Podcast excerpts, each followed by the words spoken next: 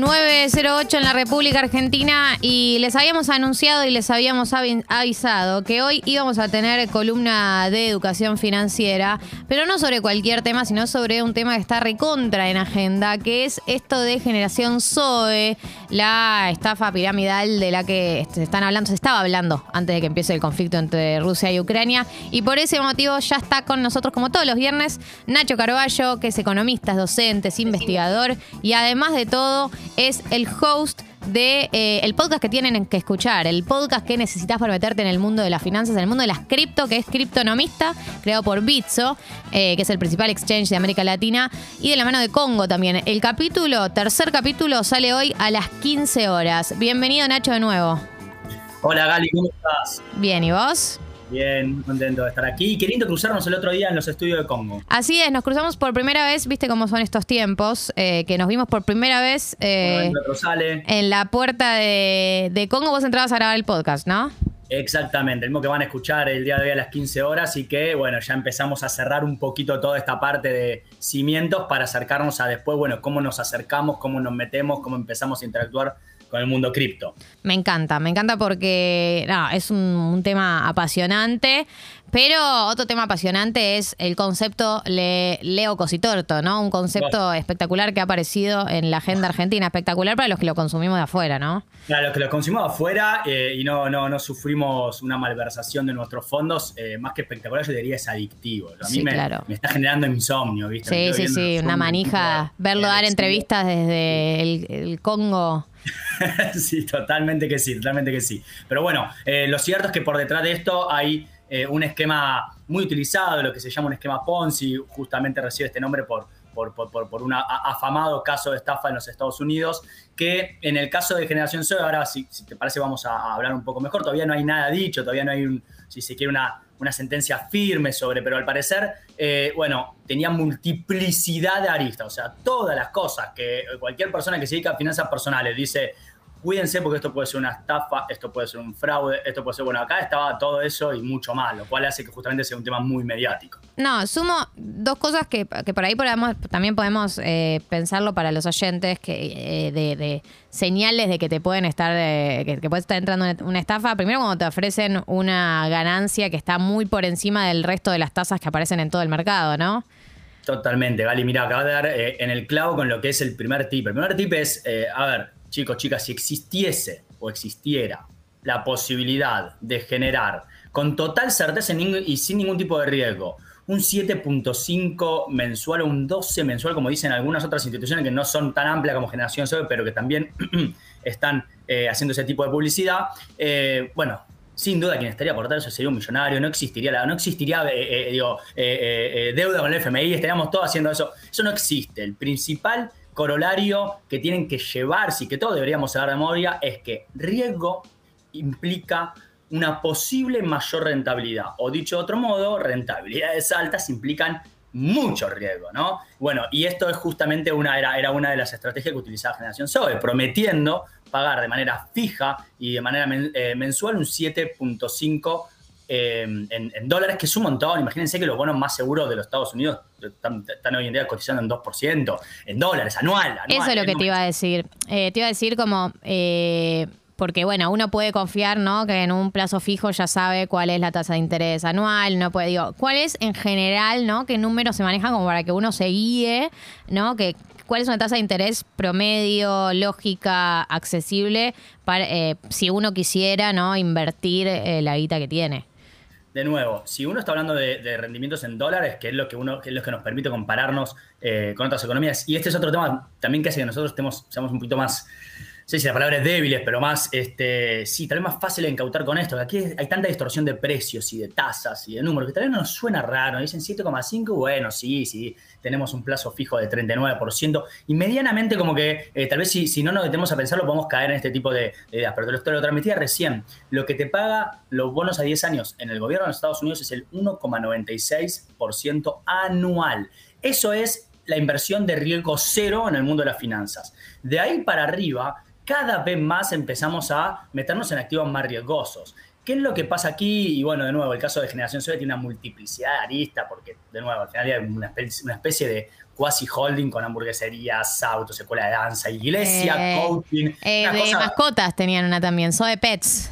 Totalmente, es mascota, una cosa, viste, todo entrelazado rarísimo. Pero es cierto que hay algo que se vincula mucho y vamos a tener un capítulo sobre estafas en, el podcast Crypto, porque es cierto que las criptomonedas aparecieron y de repente mostraron rentabilidades exorbitantes, ¿no? Y de hecho, si uno va a ver lo que creció, por ejemplo, el Bitcoin y Ethereum, que son dos criptomonedas súper asentadas, en los últimos tres años estamos hablando de eh, crecimientos también de dos dígitos y hasta más. Si uno va al histórico, hablando de crecimiento de tres dígitos. Entonces, ¿qué pasa? Esto hace que de repente cuando vengan con, si se quiere, entre comillas, estos cuentos del tío, y te meten, ¿no? Porque por acá detrás hay criptomonedas y bla, bla, bla, que bueno, uno diga, bueno, por acá tal vez sí es posible que sea así. Bueno, permítanme decirles a la audiencia que no es posible sin riesgo. Tampoco lo es en el mundo cripto. Bien, entonces, sin duda, eh, el primer, la primera alerta es el tema de la rentabilidad prometida, ¿no? Eh, la segunda alerta es si vos tenés que traer más gente para cobrar más beneficio mensual. Eso es lo que se hace y, que se termina transformando en lo que se llaman esquemas piramidales, bien, que es muy distinto a lo que decía Cositorto anoche. Él hablaba de un, sistema de referidos. Es cierto, muchas instituciones te dicen, vení, tráeme, si vos recomendás a alguien, eh, vos te vas a llevar un pequeño porcentaje. Pero distinto es que el modelo de negocios y el inflow, inflow de una empresa dependa solamente de la gente que sigue entrando, porque eso tiene las patas cortas, en un momento no entra más gente y se empieza a caer, se, corta la cadena de pagos y bueno, pasa todo lo que estamos viendo que está pasando actualmente, ¿no? Eh, sí, nosotros lo vimos creo que muy claro en lo que fue el caso del telar de la abundancia. Acá fue el caso... tenía por acá anotado y me, fui para otro lado. No, sí, sí que es el caso más eh, Pop reciente que tenemos. Eh, que, claro, eso yo lo pensaba también, digo, o sea, para empezar de base, si te están diciendo que tu, tu ganancia va a depender de la gente que traigas, o sea es para llamar la atención, como vos decís, hay casos donde eh, no, no, se trata de estafas piramidales, pero ya de base yo a eso le prestaría atención. Y, también, como os decías, y como lo vimos en el caso del telar de la abundancia, hay una primera instancia donde por ahí sí es rentable, que es algo que suele pasar, porque por ahí vos entrás, traes dos personas, esas personas traen dos personas y hasta ahí funciona. El problema es que, como decís, el momento se corta, digamos, porque si no esto se reproduciría al, infinito y no sé, están todos los, todo un país involucrado tiene que estar para que nunca se frene. Totalmente, y este es un caso, eh, este, es un caso muy triste, porque lo que uno ve cuando estas cosas crecen es que se mezcla todo esto, ¿no? Se quiere la falta de eh, educación financiera que todos y todas tenemos, pero también este tema de, eh, bueno, la iglesia, ¿no? El culto, no sé, gente que, cree que con fe puede generar matemática, lo cual claramente no es así, sin ánimo de ofender a nadie en la audiencia, ¿no? Pero claramente no es así. Y lo que vemos es que personas que estaban tal vez en la parte, en los primeros escalones de la pirámide, vienen ganando dinero hace mucho tiempo. Entonces después te lo defienden a capa y espada y dicen, no, mi caso es real, yo gané dinero, recuperé mi inversión. Y en el medio de todo esto se mete un tercer tema fundamental y que casi le pido por favor a la audiencia que ya se despertó después del tema de la mañana, que escuche esto y es las historias de Instagram, los famosos, las famosas, las celebrities, promocionando esto, de repente una historia al paso. En el caso de Zoe hubo muchísimo más, hubo grandes medios de comunicación, diarios, equipo de fútbol, una cosa realmente alevosa, pero hay algo que está llamando atención en el mundo y que fue regulado, por ejemplo, en España hace pocas semanas atrás, que es, bueno, ¿qué se hace con esas eh, celebrities que tienen millones de seguidores y que de repente te una historia diciéndote, bueno, yo les cuento, estoy invirtiendo acá, no se pierda, gente buenísima, buena gente, eh, eh, a mí me está haciendo ganar un montón de plata, ¿no? Y eso hace que a veces uno también diga, ah, bueno, no me lo dice una publicidad en la tele que yo sé que están pagando por, sino que me lo están diciendo, lo dice una celebridad, no se va a quemar. Bueno, no, sí se va a quemar, ¿no?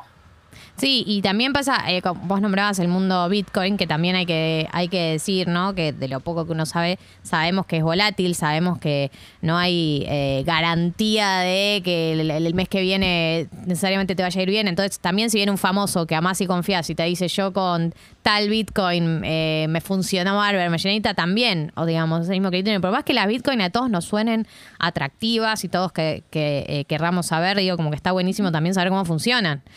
Totalmente. Mira, aparte de todo esto, eh, si, uno se lo pone a pensar, y particularmente el caso de Generación Zoe, que es un caso, de nuevo, 2, 3, 4, 5.0 de, de lo que puede ser todo esto, como, como, como el ideal para un manual de, todo, de, todos los prototipos o esquemas existentes mezclados, eh, esto genera una complicación muy grande. El otro día aparecían datos, eh, en este momento no recuerdo en qué pueblo de alguna provincia de la Argentina, casi el 50% de la policía estaba, había invertido en este esquema piramidal, ¿no? Entonces, de nuevo, cuando a la gente le tocan los ahorros, cuando a la gente le dice, no, pero tenés que esperar un poquito más, te lo vamos a pagar, empiezan a aparecer estos paladines que lo defienden a capa y espada y genera esta desinformación, cuando al final del día, de nuevo, esto es matemático.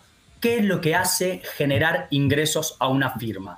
Es en el balance, o si se quiere, en la hoja de, de, de, de inflows, ganancia financiera o es gente que está entrando y que, y que a, raíz de ese ingreso le pagas entonces lo que decís que es un interés de ganancia financiera a otro. Bien, en el caso de generación de no, todavía no hay nada pronunciado porque está dando curso, este, em, se, está, se está empezando a activar todo el tema de investigar, pero bueno, yo un pedido de captura, eh, hubo, una alerta de la CNB, un pedido de captura local y, y, y ahora la Interpol internacional, o sea, eh, yo ayer también lo escuchaba, Torto, no decía, bueno, pero todavía la Interpol no subió al sistema mi pedido, entonces yo no soy prófugo, decía, a ver, este, eh, no se hace un pedido de captura sin evidencia previa que demuestre que tienen que capturar para justamente este, no, y, ¿no? Además creo que hay, muchas preguntas.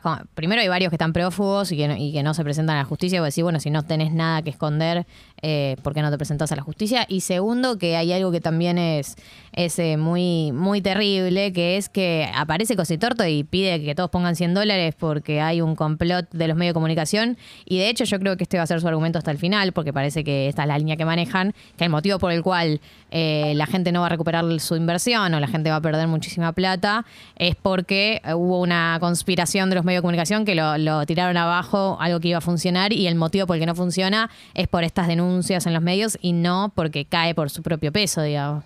Total, mira, ayer por ejemplo decía cosas, ayer estuve en C5N, ¿no? Y decía cosas eh, como por ejemplo, bueno, pero si todos van a un banco a retirar la plata, tampoco está la plata, eh, ¿no? Eh, y entonces, ¿cómo, cómo, ¿cómo esperan que si me hacen esta campaña yo pueda tener dinero? Y al final decir, pero pará, si te, justamente la CNB te estaba diciendo que vos no sos una institución autorizada para recibir y colocar inversiones. Estaba diciendo eso hace tres minutos y después te estás queriendo comparar una institución financiera con un banco.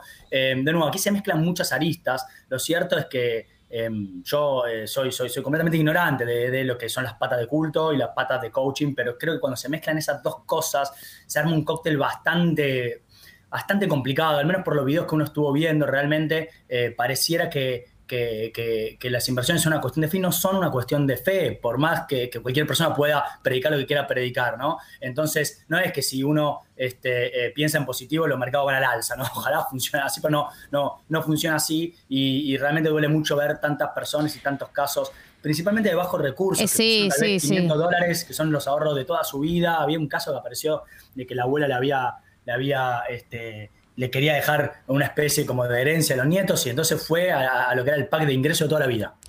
Totalmente. y le sacó para los nietos.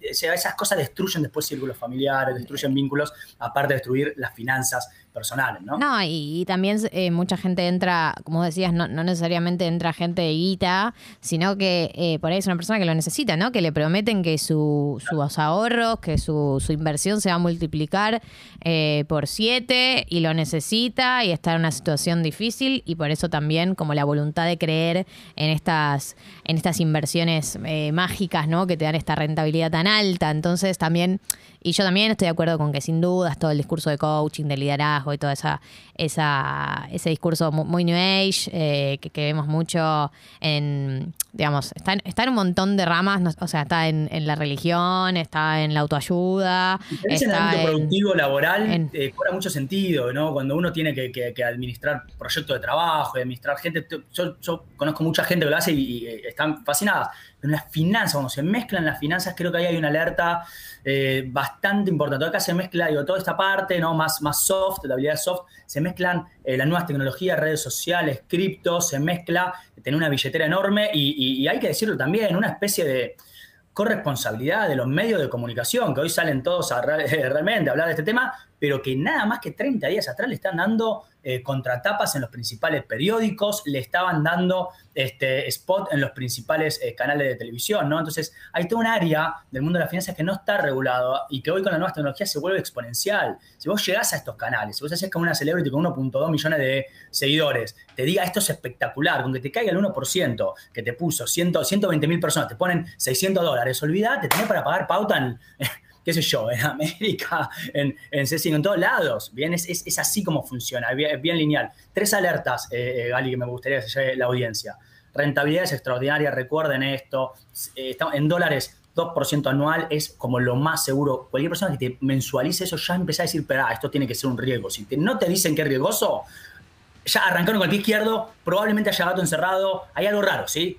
O diciendo que te digan, tal vez te podemos generar un 7.5 mensual, tal vez. Eh, bueno, entonces ahí ustedes irán tomando la, la, decisión. Segundo, mucho cuidado de nuevo con estas cosas que, estas, estos nuevos instrumentos financieros que aparecen en, las redes sociales, eh, que, aparecen de la noche a la mañana y que de repente hay gente que uno dice, ah, mira, eh, está bien, sos una celebridad, pero de repente está ganando, eh, no sé, 20 mil dólares al mes, entonces casi laburando, ¿no? si, si, pudiera tener esa rentabilidad, seguramente haría cualquier otra cosa. Y en tercer término, sin duda también el tema cripto, ¿sí? ¿no? a no engañarse con esta ilusión monetaria, y lo vamos a ver en el podcast eh, cuando metamos en la parte más dura de finanzas. Faltan muchos capítulos para eso, pero acompáñennos porque lo vamos a, llevar de la mano paso a paso para que ustedes puedan ingresar en este mundo que es fascinante, que le va a dar un montón de oportunidades, pero que no queremos que lo vean como en este lugar no, con las cripto no vamos a ser millonarios. Salió una encuesta, con esto cierro, salió una encuesta en los Estados Unidos, el Deutsche Bank, que es un gigante financiero, en los Estados Unidos, ¿eh? donde le preguntaron a más de mil personas usuarias de cripto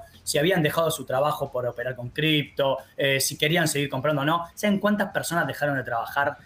Gente que tiene este, este que, que, está en criptomonedas hace mucho, ¿cuántas personas de esta encuesta dejaron de trabajar porque tienen cripto? El 3%. O sea, es una gran mentira, es una ilusión. Si es la espuma, te van a mostrar eso en todas las historias que te van a aparecer en Instagram, en Facebook, en Twitter, pero no es esa la realidad. Hay otras bondades que la vamos a ir viendo en el podcast y que nos encantaría que nos acompañen para, para no quedarse afuera y que tampoco ahora por esto se asusten y digan, no, bueno, no, esto al final es todo así, no, no es todo así. Hay que separar la paja del trigo, ¿no? Buenísimo, sí, para aprender y profundizar sobre todo esto pueden escuchar Criptonomista, el podcast de educación cripto que impulsa Bitso, eh, el principal exchange de América Latina, de la mano de Congo, de la mano de Nacho, todos los viernes a las 15 horas en las plataformas. ¿Nos recordás el capítulo de hoy? El capítulo de hoy vamos a cerrar un poquito. El primer capítulo vimos el propósito de Bitcoin, en el segundo vimos lo que es la tecnología blockchain. En el capítulo de hoy va a ser súper interesante porque nos vamos a meter en la historia de los últimos tres años, donde lo que queremos dejar es mostrarles que esto vino para quedarse, ¿sí? Que ya está, está PayPal, está Mastercard, está y que aparte hay muchos estados trabajando en sus propias criptomonedas, que está El Salvador con la ley Bitcoin y que pensar que esto es un fenómeno pasajero es un grave error, justamente como para terminar de mostrar la relevancia de esto y a partir del episodio que viene hablar de smart contract y después sí, ya, bueno, cómo nos acercamos, qué es una billetera este, virtual en cripto, qué tipo de billeteras hay y empezar a ver también cómo de la mano de Bitso podemos llevar a toda la audiencia a que sea parte de este fascinante mundo de las criptomonedas. Nacho, antes de que te vayas, eh, hay un par de preguntas, te leo la última porque yo también... Me había quedado una, me había quedado una de, la, no me acuerdo qué wallet era, la vi, la investigué, si es una billetera, eh, no, creo que era Johnny que, que, que, le había preguntado. Sí. Eh, era, era, una, es una billetera tradicional, no había nada, nada, nada, raro. Eh, hay una moneda que es la Bayo, Bayo Business, Bayo Coin, que me parece que es una de estas que están siendo promocionadas por los famosos y que eh, por lo menos la CNB, la Comisión Nacional de Valores, eh, ya emitió un comunicado sobre el riesgo, ¿no? De esta, esta moneda. No sé cuánto. Mira, con el tema, con el tema, ¿quién, tenemos el nombre de la persona que mandó esta pregunta. Sí, la persona que mandó esta pregunta es Fer. Fer, Fer, gracias por traer este tema a colación, es verdad, es fundamental. se nos iría todo el programa si hablamos de todas las posibles casos similares. Pero es cierto que el caso de Zoe este, está haciendo que se despertan un montón de alertas de un montón de criptomonedas que están haciendo algo parecido, ¿no? Eh, entre otras, esta, esta criptomoneda Bayo está siendo mencionada también porque tiene unas rentabilidades exorbitantes al parecer. Eh, todavía no hay tanta información como para saber qué tipo de esquema está por detrás.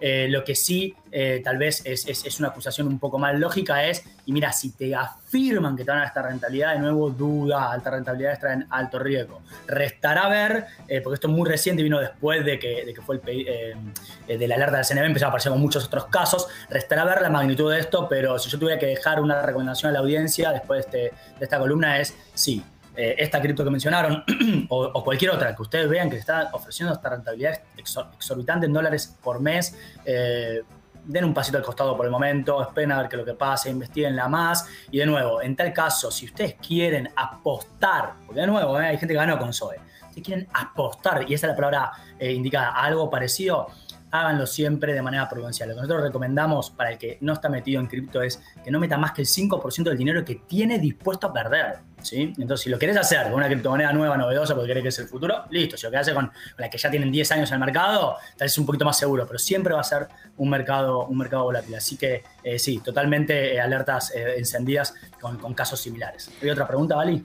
Eh, hay alguna más, pero ya nos extendimos mucho. Te prometo que la semana que viene retomamos preguntas. Las, convocamos desde la apertura. Eh, eh, empezamos con preguntas y después vamos al tema del día. ¿Te parece dale, Dale, dale, dale. Hacemos eso. Gracias. Ignacio Carballo pasó por acá. ¿Es Carballo o Carvalho? Carballo, como caballo con una, con una, R. Ignacio Carballo, gracias por pasar por Tata y por aclararnos tantos conceptos. Gracias, buen fin de largo. Buen fin de largo.